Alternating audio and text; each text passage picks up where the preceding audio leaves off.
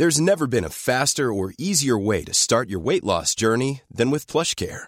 PlushCare accepts most insurance plans and gives you online access to board-certified physicians who can prescribe FDA-approved weight loss medications like Wigovi and Zepbound for those who qualify. Take charge of your health and speak with a board-certified physician about a weight loss plan that's right for you. Get started today at plushcare.com slash weight loss. That's plushcare.com slash weight loss.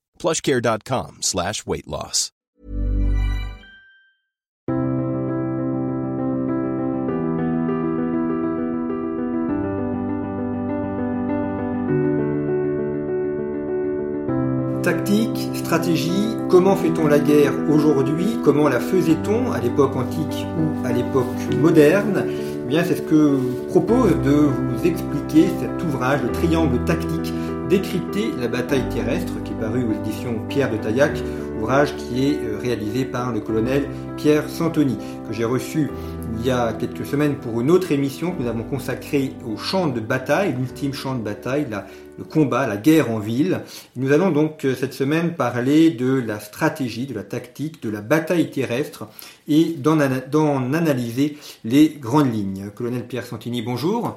Bonjour. Donc vous avez été en opération sur plusieurs champs de bataille au cours de votre carrière en Afrique, dans les Balkans également. Euh, vous avez dirigé aussi le, centre d'entraînement de, de Sissonne qui prépare l'armée française à la bataille urbaine et vous avez publié donc cet ouvrage, enfin ces deux ouvrages audition Père de Taillac, L'ultime champ de bataille, combattre et vaincre en ville, dont une version euh, revue et augmentée, mise à jour et augmentée euh, vient de paraître. Et puis cet ouvrage, Le triangle tactique, décrypter la bataille terrestre. C'est de cela que nous allons parler dans cette émission.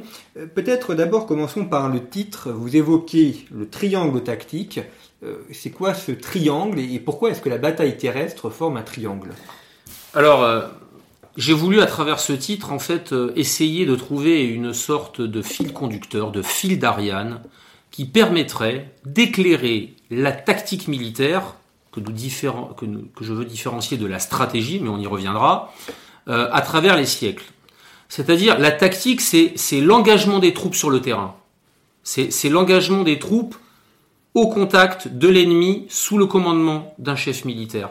Et il m'a semblé que ce triangle tactique, c'est une expression qui, que, j'ai souvent employée, ou que j'ai souvent vu employer dans ma carrière militaire, c'est le feu, le feu, c'est-à-dire donner, la, mort, c'est-à-dire euh, euh, combattre, donner un coup d'épée, de, tirer un coup de fusil, euh, tirer avec un canon.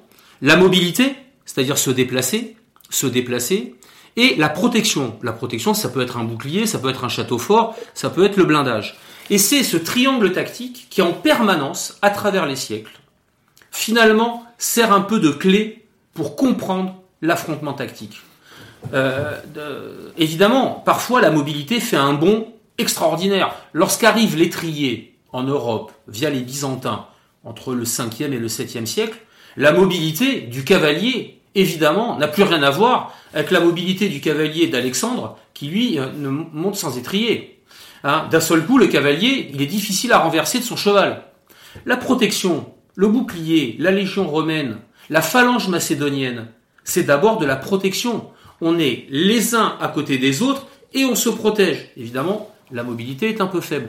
L'arrivée de la poudre à canon va évidemment révolutionner la puissance de feu. Entre tirer une flèche, même avec une arbalète, et tirer au canon, c'est plus pareil. Et on voit qu'en permanence, cet équilibre du triangle fait que il y a, la bataille. Et les grands chefs, c'est ceux, les, grands chefs, c'est Napoléon, c'est Alexandre, c'est Jules César. Ces grands chefs, ils sont capables d'utiliser à leur bon escient, à leur profit, le triangle tactique, tantôt en jouant sur plus de mobilité, tantôt en jouant sur plus de protection, tantôt en jouant sur plus de puissance de feu. Évidemment, il y a le commandement, il y a le renseignement, il y a le moral. Évidemment, hein, c'est très compliqué. Mais ce triangle tactique, c'est comme un fil d'Ariane pour un lecteur qui souhaiterait découvrir un petit peu l'essentiel, parce que la tactique, c'est un océan. on n'a pas fini de le traverser. une vie ne suffit pas pour, pour tout, tout apprendre. Et l'intérêt de ce livre, c'est de proposer non seulement à des militaires, mais aussi à des gens qui s'intéressent à la géopolitique, à la stratégie, à l'histoire, à, à, à, savoir le B à bas de ce qu'il faut connaître sur la tactique. Alors, vous avez parlé de tactique, de stratégie. Euh, il y a une différence entre les deux qui est assez fondamentale. Euh, quelle est-elle et qu'est-ce qui distingue la stratégie de la tactique? Alors, la, stratégie, c'est vraiment c'est l'art de, décider de la, de la totalité des moyens qui vont être employés, même au plan politique. La stratégie, c'est l'art du, chef, du chef politique. Hein euh, lorsque Napoléon décide d'envahir la Russie, il fait de la stratégie. Lorsqu'il combat à la bataille de la Moscova, à Borodino, il fait de la tactique. Et donc, le, mot de stratégie, euh, euh, il, est, apparu finalement, il est revenu un petit peu au bout du jour avec, euh, pendant les Lumières, pendant la période des Lumières, avec des, gens, avec tous les penseurs des Lumières qui l'ont remis, qui l'ont remis au bout du jour, et donc qui ont permis de différencier. À un moment donné, on utilisait même l'expression de grande tactique, mais ça ne suffisait pas. Et la, stratégie, elle est vraiment du domaine du politique ou du domaine des grands chefs militaires. Foch est un chef stratégique, Eisenhower est un chef stratégique. Alors qu'en dessous, les commandants d'armée, hein, les commandants Patton, Montgomery, euh, sont plutôt des chefs tactiques. Et on verra même apparaître, au, euh, on va dire à la fin du 19e siècle et, et même au 20e siècle, notamment sous l'influence des soviétiques, le niveau opératif, l'art opératif, l'opératique, qui parfois va se glisser entre la tactique et la stratégie. j'aime bien prendre cette, symbole, cette image. Lorsque Churchill, Roosevelt et, Eisenhower décident de débarquer en Normandie, ils font de la stratégie. Lorsque Eisenhower explique qu'on va débarquer précisément en Normandie, qu'il va rassembler euh, des avions, des bateaux, qu'il va mettre les moyens à cet endroit-là et pas ailleurs, c'est de l'art opératif.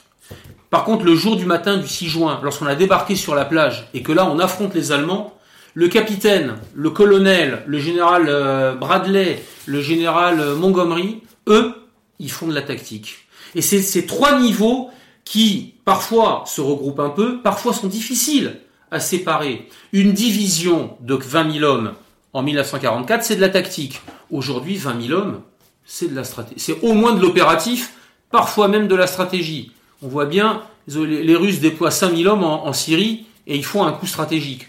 Donc vous voyez qu'il avec les communications apparaît le niveau opératif. Et ce livre ne prétend pas faire une exégèse de tout ça, mais il prétend donner en quelques pages les grandes idées qui permettront à tout un chacun ensuite de s'y retrouver dans, dans cet océan de connaissances.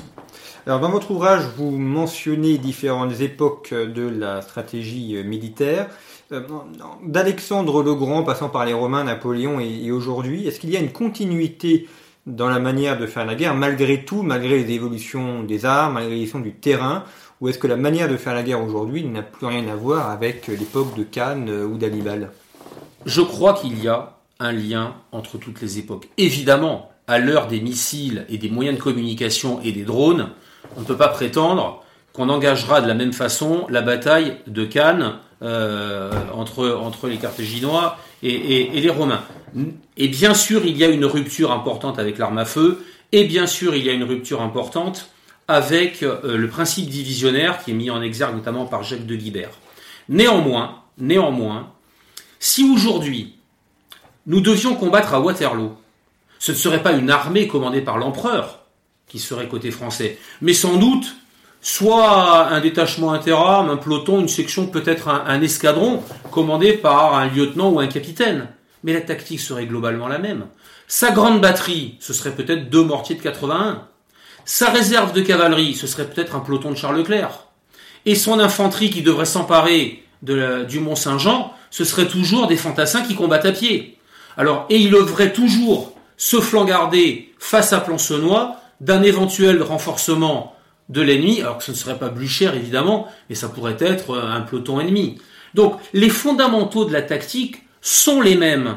Évidemment, les moyens sont infiniment supérieurs, mais les fondamentaux de la tactique sont les mêmes. C'est pourquoi, et je dirais même encore plus aujourd'hui qu'il y a encore 50 ans, euh, pour sortir de la tranchée à Douaumont, un commandant de bataillon n'a pas besoin de faire beaucoup de tactique. Il est sur un front de 800 mètres, il a un seul objectif, une seule direction, il ne coordonne pas de tir. Le capitaine de Gaulle, qui commande, je crois, la 10e compagnie du 33e RI, n'a qu'un seul ordre à donner lorsqu'il monte à l'assaut de Douaumont. Il sera blessé et fait prisonnier. C'est en avant Et il donne l'exemple. Et, comme un seul homme, l'ensemble de ses fantassins, de ses poilus, se rue derrière lui. Aujourd'hui, le capitaine qui donnerait l'assaut au, fort de Douaumont devrait davantage s'inspirer d'Alexandre, de, de, de, Napoléon à, à Waterloo, parce qu'il devrait coordonner plusieurs moyens. Donc il y a une descente du niveau interarmes de coordination et de manœuvre au plus bas échelon, mais fondamentalement, la tactique reste la même. Et d'ailleurs, vous le voyez bien, lorsque les chars arrivent en 1918, leur évolution en 1939 les fait revenir aux euh, euh, fondamentaux tactiques de la cavalerie de rupture. Et d'ailleurs, on appelle bien les chars aujourd'hui dans la plupart des armées du monde, les chars appartiennent à l'arme de, la cavalerie, alors qu'il n'y a plus aucun chevaux.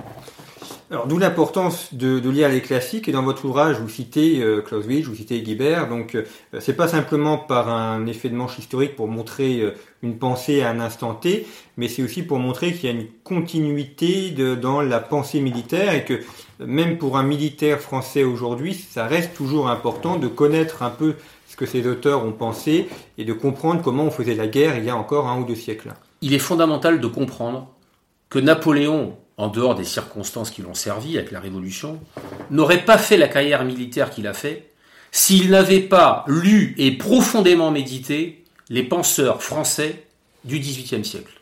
Napoléon connaît parfaitement Guibert, il connaît Bourset, il connaît euh, Dutheil, il connaît tous ces, tous ces penseurs-là, il les a profondément médités, et c'est lui qui va les mettre en œuvre, évidemment, mais il part d'une théorie. Il connaît parfaitement l'histoire militaire antique, notamment celle de Jules César. Il est vrai aussi que l'armement ayant peu évolué, ça lui permet de, s'adapter facilement, mais il va parfaitement comprendre le principe divisionnaire de Guibert. Et je veux montrer également que la pensée militaire française, qui est souvent brocardée par des gens plus ou moins malveillants, elle est en fait centrale dans l'histoire. notamment la pensée tactique. Hein. Même si Clausewitz est allemand, même si Jomini est suisse, mais il a travaillé essentiellement pour Napoléon, la pensée tactique française, elle est fondamentale. Et on la retrouve même dans l'entre-deux-guerres, avec notamment Charles de Gaulle. On la retrouve après la guerre avec des gens comme Brossolette. On la retrouve aujourd'hui avec des gens comme le général Lubin, le général Yakovlev. Donc la pensée tactique française, elle est très dynamique. Et on est souvent aveuglé par les productions anglo-saxonnes, qui évidemment, par la diffusion de la langue anglaise, par leurs moyens de diffusion, euh, sont évidemment très, très, très importants. On pourrait se poser la question, que reste-t-il de Lidl Art? À mon avis, pas grand-chose. Par contre, Jacques de Guibert est, toujours euh, euh, utile à, à, lire. Et donc, je crois qu'il y a une vraie pensée militaire, et d'ailleurs, les grands chefs de guerre sont d'abord des gens qui connaissent l'histoire militaire. On raconte toujours que Patton prétendait être la réincarnation d'un légionnaire romain. Bon, il avait son style un, peu fantasque, c'était d'abord quelqu'un qui avait passé la plus grande partie de sa carrière militaire et de sa scolarité militaire à West Point à lire les grands auteurs, y compris d'ailleurs, je crois, il maîtrisait la langue latine. Donc si vous voulez, on est face à des officiers qui connaissent parfaitement les classiques. Giap lui-même, Giap lui-même, le général Giap, n'a pas fait d'école militaire, mais il est d'abord un professeur d'histoire qui a parfaitement analysé notamment les campagnes de Bonaparte. Hein. Euh, euh était un admirateur du général Bonaparte et en particulier de la campagne d'Italie. Et d'ailleurs, on retrouve bien dans la façon dont Giap, euh, qui crée une armée de toutes pièces. D'accord, on est bien d'accord, l'armée Viet n'existe pas en 1945, même s'ils vont s'appuyer sur les cadres chinois, etc. Il faut qu'ils forment des cadres et il va s'appuyer notamment sur cet aspect de concentration-dispersion qui est typique qui est assez typique du, général Bonaparte, et on voit la rapidité avec laquelle les forces vietmines sont capables de se concentrer, ou au contraire, lorsqu'elles ont décidé de, euh, se disperser pour échapper à la puissance de feu euh, française, eh bien, typiquement, on voit, euh, on voit tout l'héritage Bonaparte. Le, le, le, général Schwarzkopf, qui a commandé dans, pendant la guerre du Golfe, était un lecteur de, de la, de la, des, classiques. Et, et, vous rappelez la bataille de Cannes. Euh, de mémoire, il me semble que Schwarzkopf, dans ses mémoires, euh, raconte un, incident dans lequel il sera blessé. Il, il, accompagne un, bataillon sud-vietnamien et euh, il laisse faire le commandant sud-vietnamien, qui est un lieutenant-colonel, qui monte une embuscade de bataillon. Une embuscade de bataillon, ça commence On commence à être dans, du sérieux. Il y a 300 ou 400 hommes qui attendent euh, l'arrivée des, des, des Vietcong ou des Nord-Vietnamiens pour leur tendre une embuscade, une embuscade géante. Et il y a, il y a de la jungle, il y a un lac, et, et, et, et le, le lieutenant-colonel Schwarzkopf raconte dans ses mémoires, il s'aperçoit à un moment donné que le dispositif qui est en place, c'est le dispositif de la bataille de Cannes, de l'embuscade. C'est tout à fait extraordinaire. Et il comprend que cet officier sud-vietnamien, je ne sais pas si cet officier sud-vietnamien avait lu euh, les, les, les, les, comment dirais-je, les auteurs classiques, Tite et autres, toujours est-il qu'il employait d'une autre manière, mais, mais de la même manière, mais, mais avec des, des, armes, des mitrailleuses. Et d'ailleurs, je crois que le, le, le lieutenant Kalashnikov sera d'ailleurs blessé au cours de cette action. Et donc, il montre à quel point l'importance de la connaissance de l'histoire militaire qui permet à un officier qui est en, responsabilité de euh, s'appuyer sur des fondamentaux, à condition évidemment de les, de, les adapter aux armes modernes. Ça va de soi. Alors si, si euh, vous deviez conseiller un livre justement à lire à un jeune officier français euh, qui voudrait se, former à ces questions-là, quel serait le livre qu'il faudrait lire d'abord? Très clairement, très clairement, il existe en langue française un maître ouvrage qui est le livre du général Yakovlev qui s'appelle Tactique théorique, qui a été publié, je crois, il y a une dizaine d'années, qui est un livre, je, n'en connais pas de meilleur, même en langue anglaise, qui est extrêmement complet euh, et qui permet à, tout, officier, et même à, une personne qui ne serait pas forcément militaire, de rentrer dans la tactique. C'est un ouvrage maître. Néanmoins, je peux me permettre, si on n'a pas le temps, euh, d'aller dans un ouvrage aussi complet, c'est un maître ouvrage, c'est un ouvrage de référence, on peut, avec, à travers triangle tactique, s'affranchir, pour celui, pour le lecteur pressé, s'affranchir de, de, de, cela et aller donc et de retrouver en quelques pages l'essentiel de ce qu'il faut connaître pour aborder un petit peu l'histoire militaire, d'autant plus qu'aujourd'hui, je trouve que, vous savez, je, je prends souvent cet exemple, en 1973, lorsqu'il y a la guerre israélo-arabe de 1973, euh, à la télévision française le soir, c'est Léon Zitrone, hein, je ne sais pas si vous vous souvenez, le grand journaliste français, qui explique sur une carte, avec son équipe, le mouvement des troupes égyptiennes, syriennes et israéliennes.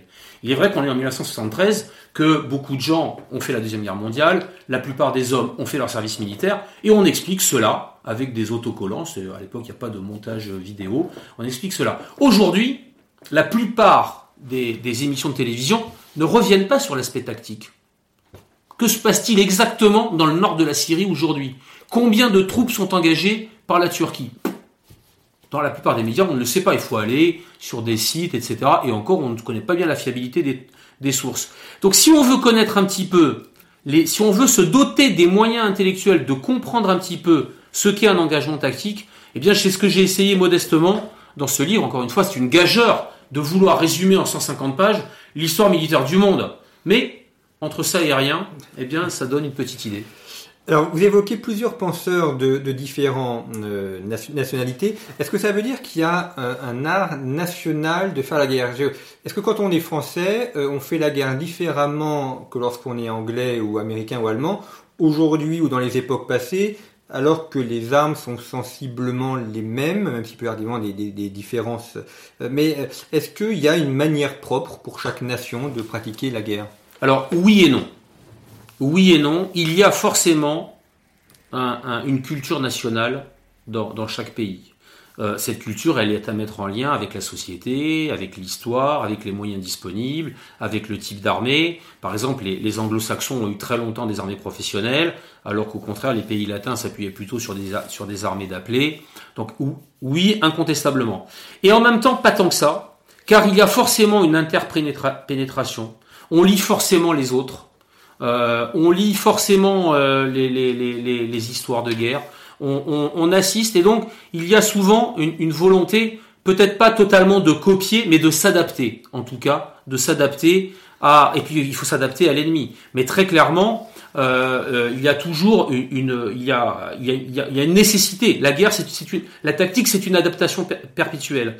Donc effectivement, mais on retrouve quand même des grandes idées. Il est certain que les Français, qui ont une très longue histoire militaire, qui est une histoire militaire extrêmement variée, peut-être une des plus variées dans, le monde, hein, ont forcément une manière à eux, peut-être peut-être de faire la guerre qui est peut-être un peu différente. Il est clair que les États-Unis, notamment sous l'influence de Jomini, et puis avec des moyens qui sont sans commune mesure avec ceux des Européens, les Américains qui sont restés longtemps isolés, ensuite qui ont fait cette guerre de sécession entre eux, euh, forcément, lorsqu'ils arrivent, notamment euh, en 1940, ont une manière à eux de faire la guerre avec l'emploi de moyens stratégiques très importants, le bombardement stratégique, qui est quand même assez typique des Américains. De même que les Soviétiques ont une manière à eux de faire la guerre. Il est très clair que les Soviétiques vont particulièrement s'appuyer sur les penseurs qu'ils ont dans l'entre-deux-guerres, hein, malgré les purges de Staline, ce qu'on appelle l'art opératif soviétique, et qui évidemment s'adapte à la mentalité, mais aussi au terrain. On ne combat pas pareil lorsqu'on a un pays qui est grand, qui est fait de plaines, avec une population disponible, que lorsqu'on est une île avec une faible population. Hein, L'Angleterre qui entre en guerre en 1939 n'a pas d'armée de conscription.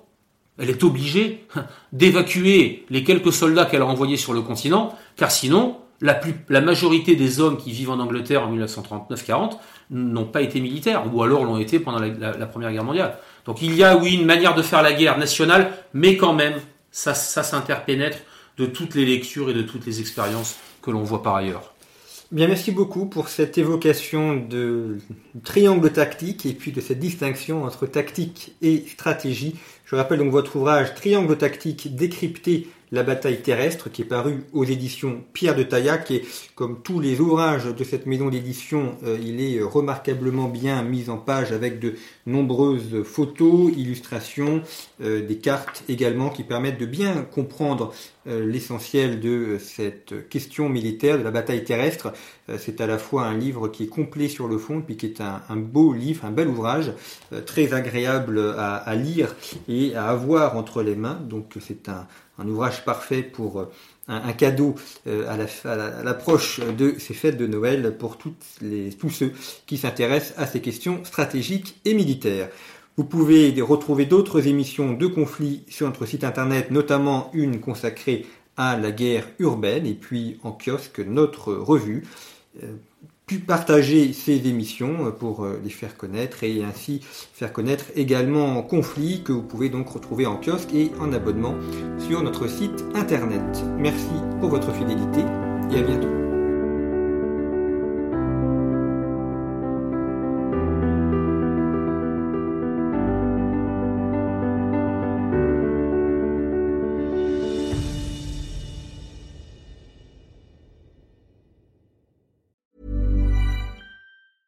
Planning for your next trip? Elevate your travel style with Quince. Quince has all the jet setting essentials you'll want for your next getaway, like European linen, premium luggage options, buttery soft Italian leather bags, and so much more. And it's all priced at 50 to 80% less than similar brands. Plus, Quince only works with factories that use safe and ethical manufacturing practices. Pack your bags with high-quality essentials you'll be wearing for vacations to come with Quince. Go to quince.com slash trip for free shipping and 365-day returns.